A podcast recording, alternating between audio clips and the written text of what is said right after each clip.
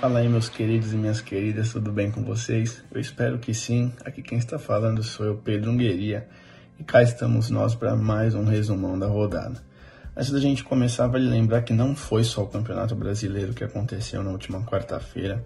A gente teve a partida de ida, né? A primeira partida da grande final do Campeonato Paraense. O resultado foi em 2 a 1 Entraram em campo Paysandu e Remo. O Remo saiu ganhando, só que tomou a virada do Paysandu. E agora as equipes se reencontram no próximo domingo, quando decidem o campeão paraense. Vale lembrar que os estaduais estão chegando ao, fi ao final né, agora, justamente por conta das alterações no calendário que a gente teve devido à paralisação por conta da pandemia de coronavírus. Depois disso, tivemos aí os primeiros jogos da rodada do Campeonato Brasileiro, sétima rodada. Ao todo foram oito jogos, três deles às sete e meia da noite no horário de Brasília primeiro deles foi o encontro entre Ceará e Fortaleza, 1 a 0 para os comandados de Guto Ferreira. O Vozão venceu de novo o Fortaleza, comandado de Rogério Ceni. Acabou que o Vina, que está jogando muito, marcou um golaço e deu a vitória aí para o Alvinegro. Além deles, entraram em campo também Fluminense e Atlético Goianiense. A partida foi 1 a 1. Na situação, o, o Fluminense acabou apresentando mais chances, tendo mais oportunidades. Só que aí quando o Hudson acabou expulso, a situação complicou. O Dragão deu aquela encurralada, mas acabou que a partida ainda ficou no 1 a 1, um pontinho para cada. Além deles, Corinthians e Goiás também entraram em campo. O Timão que entrou depois dessa derrota contra o São Paulo na última rodada veio com um pouco mais de pressão, mas acabou lidando tranquilo com isso. Teve gol do Avelar, teve gol contra. O Esmeraldino anotou aí mais uma derrota, enquanto o Timão conseguiu carimbar mais uma vitória aí no Campeonato Brasileiro.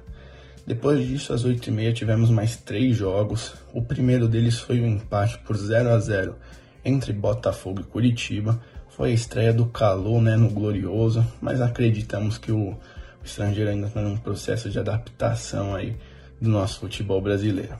Além deles, também Atlético Paranaense e Red Bull Bragantino entraram em campo. A partida ficou em 1 a 1, mais um empate aí nessa rodada, mais um pontinho para cada na tabela. O jogo da noite, no meu ponto de vista, também às 8h30, Flamengo e Bahia. Um jogão, quem marcou pelo Bahia teve Rodriguinho, pelo Flamengo quem marcou foi Pedro, Everton Ribeiro, Rascaeta, 5 a 3 teve chuva, teve reviravolta, teve mudança no placar. Foi um absurdo. Para mim, um dos jogos que merece o destaque aí dessa rodada.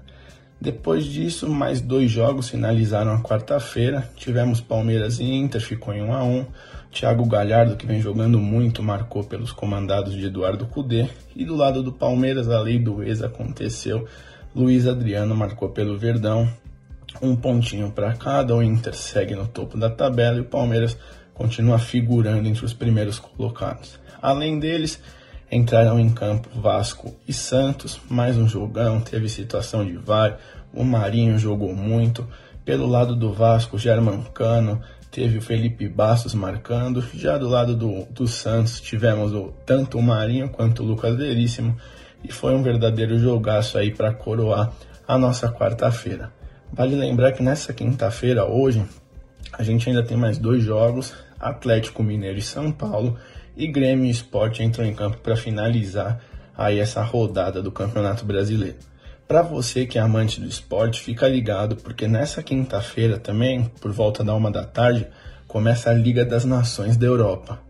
É um dos campeonatos mais reconhecidos por reunir as principais seleções do velho, do velho continente e acabam que elas disputam aí de forma eletrizante esse título que vem a acontecer no primeiro ou no segundo semestre do calendário esportivo. Hoje, né, na, nessa quinta-feira que marca o pontapé inicial do torneio, teremos nada mais, nada menos do que Alemanha e Espanha e um jogão. É aquele típico jogo que a gente não gosta de perder um minuto sequer. Bom, galera, eu vou ficando por aqui. Agradeço você que nos acompanhou até agora. Espero que estejam todos inteirados sobre tudo o que aconteceu e vai acontecer. Fiquem de olho nas redes sociais, no site do Sport Bus, para não deixar para não deixar passar nada, desculpe, referente ao mundo dos esportes. Um grande abraço e até a próxima.